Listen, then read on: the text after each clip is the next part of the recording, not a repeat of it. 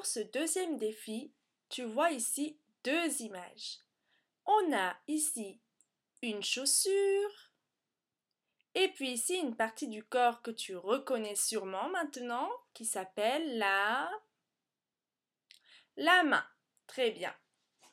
Alors, pour ce défi, je vais te demander de te munir de ta paire de chaussures. Tu en auras besoin. Et puis tes mains. Mais pour tes mains, je vais t'expliquer ce qui va se passer. Quand tu as ta paire de chaussures avec toi, tu peux écouter la suite.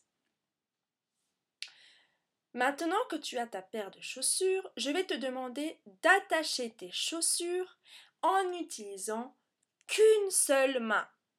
Et oui, tu as bien entendu. Tu ne vas pas utiliser tes deux mains pour attacher tes chaussures. Pour cela, tu mettras une main dans ton dos et l'autre main, tu pourras l'utiliser pour mettre tes chaussures. C'est le défi numéro 2. Alors, qu'est-ce qui va se passer ici? D'habitude, sûrement, peut-être, que tu utilises tes deux mains pour mettre tes chaussures. Mais là, tu vas voir que ça peut être très pratique d'avoir deux mains. Alors, pour le voir, il faut que tu essayes de n'utiliser qu'une seule main.